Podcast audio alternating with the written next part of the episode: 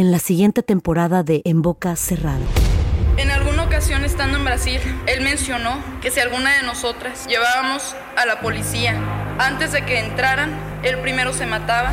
Ándale, ve y trae a Ana Dalai. Katia se levanta, va al cuarto, regresa y se queda parada en medio de la sala congelada y descubre el rostro de Ana Dalai y vemos la imagen más terrible del mundo. Lo que nunca se dijo sobre el caso Trevi Andrade por Raquenel Mariboquitas.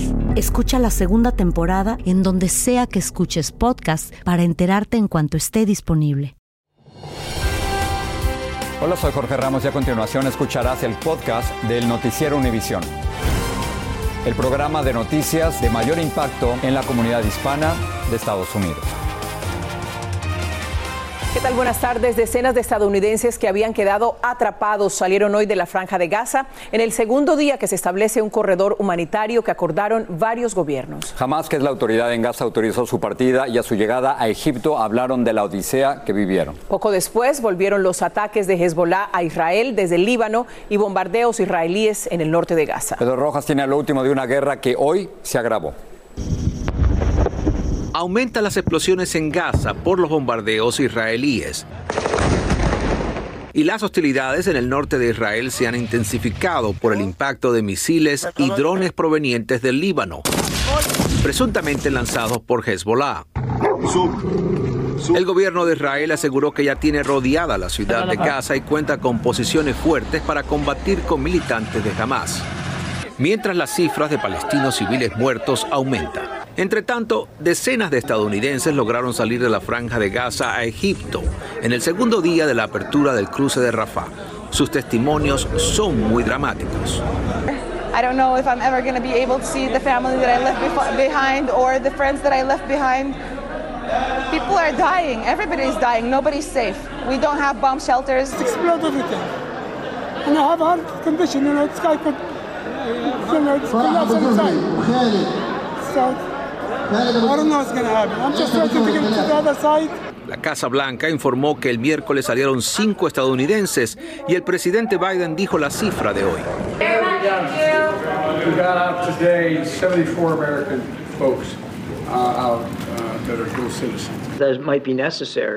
John Kirby, vocero de la Oficina de Asesoría de Seguridad, explicó que ahora el gobierno estadounidense apoya pausas humanitarias de hostilidades en Gaza para garantizar la salida segura de extranjeros y posible liberación de rehenes de Hamas.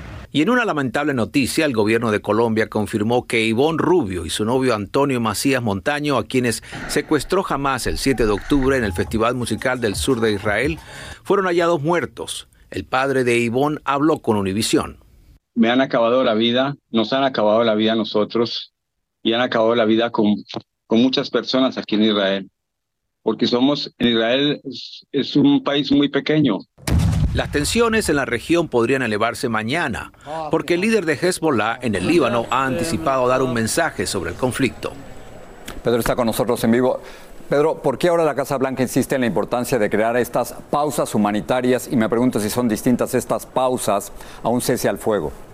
Justo, Jorge, eso fue lo que trató de explicar John Kirby hoy. Ellos no, quieren por ahora interceder en el conflicto diciendo vamos a parar las hostilidades por completo. Lo que buscan con estas pausas humanitarias es básicamente crear el espacio para que puedan salir de manera segura no solamente los extranjeros, sino también adelantar esas negociaciones que a través de Qatar se vienen haciendo con Hamas e Israel para lograr la salida de algunos de los secuestrados. La importancia es que el gobierno busca tratar de sacar a todos los posibles civiles inocentes lo más rápido posible de Gaza. Pero esta noche mismo ya hay divisiones dentro de las filas demócratas. Al menos un senador demócrata está pidiendo un cese a fuego en total en toda el área de Gaza. Regreso contigo. Pedro, gracias. Y Jorge, vamos a cambiar de tema. Hoy dos de los hijos de Donald Trump testificaron en Nueva York en el juicio en el que se le acusa de fraude a su padre y también a la organización Trump. Ahora bien, por segundo día consecutivo, Donald Trump Jr. culpó a los contadores por los errores en las declaraciones financieras de la empresa y Eric Trump perdió el control cuando lo interrogaron sobre las finanzas de los negocios familiares. Blanca Rosa Vilchis estuvo en la corte y tiene la información. Visiblemente más nervioso que su hermano ayer, Eric Trump, el segundo hijo del expresidente, testificó hoy en corte. y al igual que su hermano mayor, Donald Trump Jr., trató de distanciarse de los estados financieros de su padre, a pesar de que ambos hijos eran vicepresidentes de la organización Trump.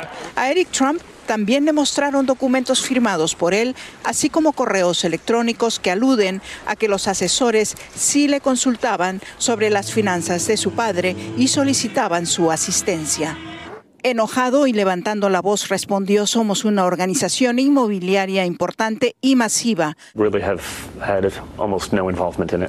No estaba involucrado, testificó antes, al igual que su hermano. En su testimonio bajo juramento a la Fiscalía al principio de la investigación. Ayer su hermano mayor, Donald Trump Jr., aseguró no recordar haber trabajado en el estado financiero de su padre y que solo lo delegaban a sus contadores. Pagas a los expertos millones de dólares y firmas lo que te dan y aún así eres responsable. Cuando uno firma un documento, aunque lo haya preparado otra persona, uno es responsable por los contenidos de ese documento.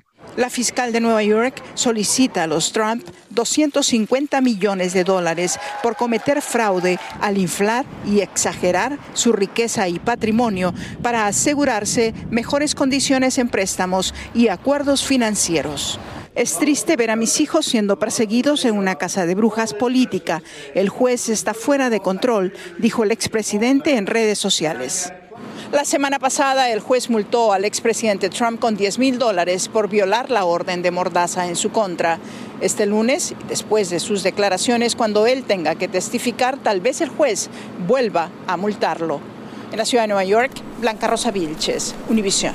La Corte Suprema de Minnesota mostró hoy escepticismo sobre una propuesta de sacar a Donald Trump de la boleta electoral en ese estado en el 2024. Un grupo de demandantes exigió la descalificación de Trump mediante la enmienda 14. Muy bien, un inciso de esa enmienda prohíbe aspirar a cargos públicos a personas que participaron en rebeliones en contra del gobierno. Los alcaldes demócratas de Chicago, Denver, Houston, Los Ángeles y Nueva York presionaron para reunirse con el presidente Biden con el fin de tratar la afluencia masiva de migrantes hacia sus ciudades. Los cinco le pidieron a la Casa Blanca más ayuda federal para atender a los recién llegados. El gobierno del presidente Biden solicitó al Congreso 1.400 millones de dólares para alimentar, alojar y brindar los servicios básicos a migrantes en distintas ciudades. El representante republicano de Nueva York, George Santos, sobrevivió un voto para expulsarlo de la Cámara Baja. Santos enfrenta 23 cargos federales por fraude de desempleo, por mentirle a funcionarios federales y por robo de identidad a donantes, entre otros. Hoy Claudia Uceda le preguntó sobre qué tiene que pasar para que renuncie a su cargo en la Cámara Baja. Quien ganó ayer fue el proceso, no yo. ¿Nunca va a renunciar usted? No, si la, la Comisión de Ética quiere que me, me voy, ahí sí es la cuestión que voy a, a considerar, pero antes que eso no. Los resultados del Comité de Ética del Congreso podrían darse a conocer en cualquier momento. Sin embargo, Santos dice que aún no ha sido entrevistado por ese comité. Vamos a pasar al desastre en Acapulco, donde continúa la limpieza y remoción de toneladas de escombros dejados por el huracán Otis. Socorristas con perros rastradores buscan cuerpos de desaparecidos entre los restos de casas, botes y postes. Pero cientos de damnificados siguen quejándose de que las autoridades no les han brindado la asistencia necesaria tras haberlo perdido todo. Alejandro Madrigal recorrió una de estas zonas más olvidadas. Tecla y Target, los perros de la unidad canina de la Policía de la Ciudad de México se sumaron a la búsqueda de personas en la colonia 20 de noviembre en Acapulco Guerrero. Ahí los vecinos les pidieron que exploraran en esa zona para descartar vida humana. Los perros son especialistas para inspeccionar entre escombros, pero la gran cantidad de lodo de los deslaves por la fuerza de Otis hacen muy difícil la búsqueda y el lodo además impide a los vecinos salir. Ahí vamos, ahí vamos entre los mismos vecinos. Nos ayudamos, nos damos comida. Y es que dicen, las autoridades los han dejado solos. En la colonia Infonavit Progreso, la unidad habitacional en lo más alto de Acapulco, creen que fue un milagro que este árbol haya caído a un costado y no sobre su edificio. Llevan nueve días juntando escombros. Nosotros hemos hecho todo.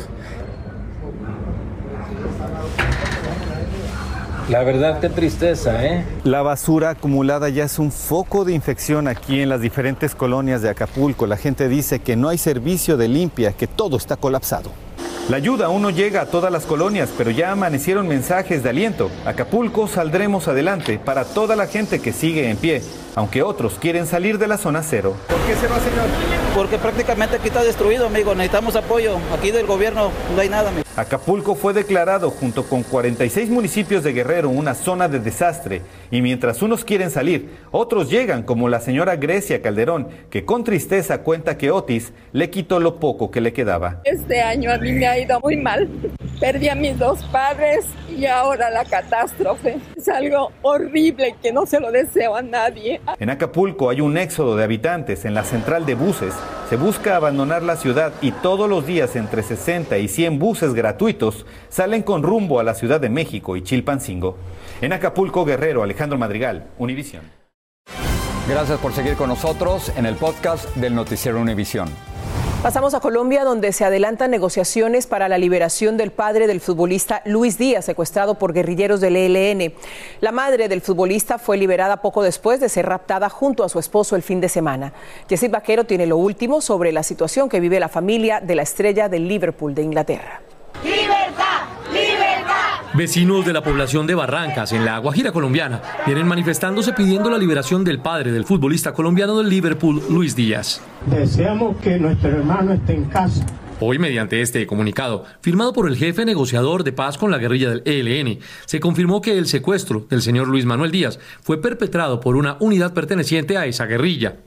La noticia ha generado indignación y sorpresa para algunos porque supuestamente la organización guerrillera está en cese al fuego mientras realiza diálogos de paz con el gobierno. Un hecho inaceptable que además golpea sin duda el proceso y le genera una falta de credibilidad enorme entre los colombianos. Un cese del fuego exclusivamente militar es insuficiente para preservar el proceso de negociación.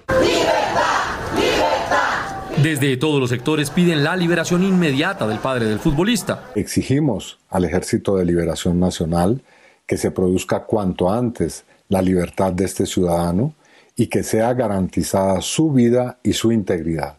Lo hecho por el Ejército de Liberación Nacional contraría los postulados del derecho internacional humanitario y una gravísima violación a los derechos humanos. Mientras en Inglaterra, compañeros de Lucho en el Liverpool expresan absoluta solidaridad con su colega. La FIFA, máxima autoridad del fútbol mundial, también condenó el hecho. Dos datos recientes respecto al plagio del papá del futbolista colombiano indicarían, primero, que la Organización Nacional Indígena estaría dispuesta a adelantar labores humanitarias para el rescate del señor, ya que Lucho y su familia tienen sangre guayú, es decir, indígena. Y además, que estaría en poder del Frente Primero del ELN, al comando de alias Patricia, y que aún no se sabe cómo será el carácter de su devolución. En Bogotá, Colombia, Yesid Vaquero, Univisión. También en Colombia, 17 personas resultaron heridas por un masivo deslave desde lo alto de la zona turística de Piedra del Peñol en Guatapé, Antioquia. Varias personas que pasaban por el área se percataron a tiempo del accidente y se pusieron a salvo. La propina vuelve a estar en el centro de la polémica en el país porque cada vez más clientes la sienten como una obligación y no como una cortesía. Ahora el servicio de entregas a domicilio DoorDash le advirtió a los clientes que la propina, las órdenes sin propina incluida pueden tardar más en llegar a la puerta de su casa. Lourdes del Río nos amplía. La propina se convierte cada vez más en una obligación que en una cortesía o en un acto de agradecimiento. El que DoorDash le advierte a sus clientes en la misma aplicación que si no dejan propina su orden podría demorar más, ha causado molestia. Como cliente no estoy de acuerdo que se nos imponga un monto que debemos pagar por el servicio que sea y muchas veces quién nos garantiza a nosotros que ese dinero le va a llegar al driver, porque yo fui driver y a veces nos quitaban ese dinero. Pero lo de DoorDash es solo la punta del iceberg de una incomodidad que ya existe entre gran parte de la población. Cynthia Levin, del Better Business Bureau, dice que es una queja constante. Los consumidores ahora tienen pues una fatiga ya de estar dando propinas en todos los establecimientos, aunque sea un servicio pequeño, y a veces causa pues confusión en qué tipos de servicio en verdad requieren propina. Y una de las quejas más comunes entre algunos consumidores es cuando van a un lugar a recibir un servicio que entienden ellos ni siquiera es personalizado y aún así se les sugiere dejar propina. Se trata, por ejemplo, de ir a comprar un café y que a la hora de pagar con su tarjeta de crédito le salga la opción de dejar propina. No, no está bien, ¿no? La propina debería darse si te atienden en una mesa. pero si vas directamente a la caja, o sea, no tiene sentido que te estén pidiendo propina por eso. Ante las críticas, DoorDash ha aclarado que este es un programa piloto. Es algo que estamos probando para ayudar a crear la mejor experiencia posible para todos los miembros de nuestra comunidad. Esperamos analizar de cerca los resultados y los comentarios. Los que defienden los derechos de los consumidores consideran que prácticas como estas intentan poner la responsabilidad de una paga justa sobre los hombros del cliente. Es una práctica muy controversial que la compañía pues eh, eh, de una forma de otra obliga a los consumidores a que den propina ya que pues el servicio cambia si no lo hacen. Esto es una práctica que podemos considerar un poco no ética. Pero sea cual sea la práctica de las empresas, algo que nunca se debe olvidar, la propina sigue siendo un acto voluntario y usted como consumidor sigue teniendo el control, aunque muchas veces no lo parezca. En Miami, Florida, Lourdes del Río, Univisión. Uber y Lyft accedieron a pagar juntos un total de 328 millones de dólares a unos 100 mil conductores por reclamos de robo salarial en Nueva York. Las presuntas violaciones de Uber ocurrieron entre el 2014 y el 2017. Como parte del acuerdo, los conductores de Nueva York tendrán beneficios como días de baja por enfermedad y un pago mínimo de 26 dólares por hora. Cerca de 153 millones de estadounidenses tienen seguros médicos a través de sus empleadores y ahora, en plena temporada de renovación, enfrentan la realidad de un incremento en los costos de las pólizas. Vilma Tarazona consultó con expertos sobre cómo elegir la mejor opción. Sandra Rodríguez dice que cuando la gente llega a la compañía de seguros que maneja, lo primero que hace es explicarles que no existe una fórmula mágica que determine cuál es el mejor seguro de salud para todos. Asegura que todo depende de las necesidades médicas de cada persona y su presupuesto. Recomienda primero averiguar si clasifica para las ayudas del gobierno federal. Si la persona no califica para un subsidio del gobierno porque los ingresos son demasiado altos, igualmente todavía puede calificar para poder comprar un plan. Ahora, no va a tener un plan a un precio más bajo, pero todavía puede tener todas las coberturas médicas, como sus médicos primarios, sus especialistas, eh, acceso a los hospitales, a sus medicamentos. Si está buscando un plan que cubra a su cónyuge e hijos, debe tener en cuenta varias cosas. Lo primero que tiene que mirar es las coberturas médicas que tiene, si le cubre los medicamentos que ellos están teniendo al momento, si le cubre su pediatra, eh, sus vacunas, todo tipo de cobertura que ellos necesitan para sus hijos. Carlos Guamán, experto en economía, dice que escoger el seguro médico es comparable a mandarse a hacer un traje a la medida. Cuando usted compra la póliza, no solamente el pago mensual, sino que cuando usted visita al doctor hay un copago. Cuando usted va a hacer un examen médico, hay otro pago. Cuando usted tiene que hacerse algún examen más eh, técnico, le recobran otro recargo. Y todo eso tiene un límite. Muchas veces las personas no se fijan en eso y simplemente se basan al pago mensual, no de todo lo que cubre la póliza. Y si usted o un miembro de su familia tiene una enfermedad preexistente, debe asegurarse que le den buen cubrimiento tiene que estar seguro que esta póliza le va a cubrir ese tipo de gastos porque son preexistentes. ¿Qué le aconsejas tú, Sandra, a las personas que dicen, ayuda a pagar el más barato porque yo nunca me enfermo? Yo entiendo que todos queremos pagar lo menos posible, pero sí siempre tenemos que tener en cuenta que tenemos que estar cubiertos porque puede venir cualquier imprevisto y necesitamos tener la cobertura correcta. Los expertos aconsejan buscar asesoría en caso de que usted no esté seguro de cuál sería el mejor plan para sus necesidades. En Miami, Vilma Tarazona, Univision. Así termina el episodio de hoy del podcast del Noticiero Univisión. Como siempre, gracias por escucharnos.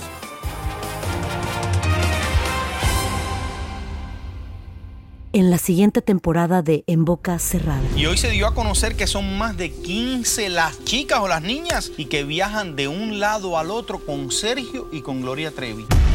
Déjame llevarlo a un hospital, por favor. Creo que es lo mejor que puedo hacer. En las condiciones en las que Sergio lo obligaba a vivir, no hubiera soportado el siguiente invierno en España. Lo que nunca se dijo sobre el caso Trevi Andrade, por Raquel Mariboquitas. Escucha la segunda temporada en donde sea que escuches podcast para enterarte en cuanto esté disponible.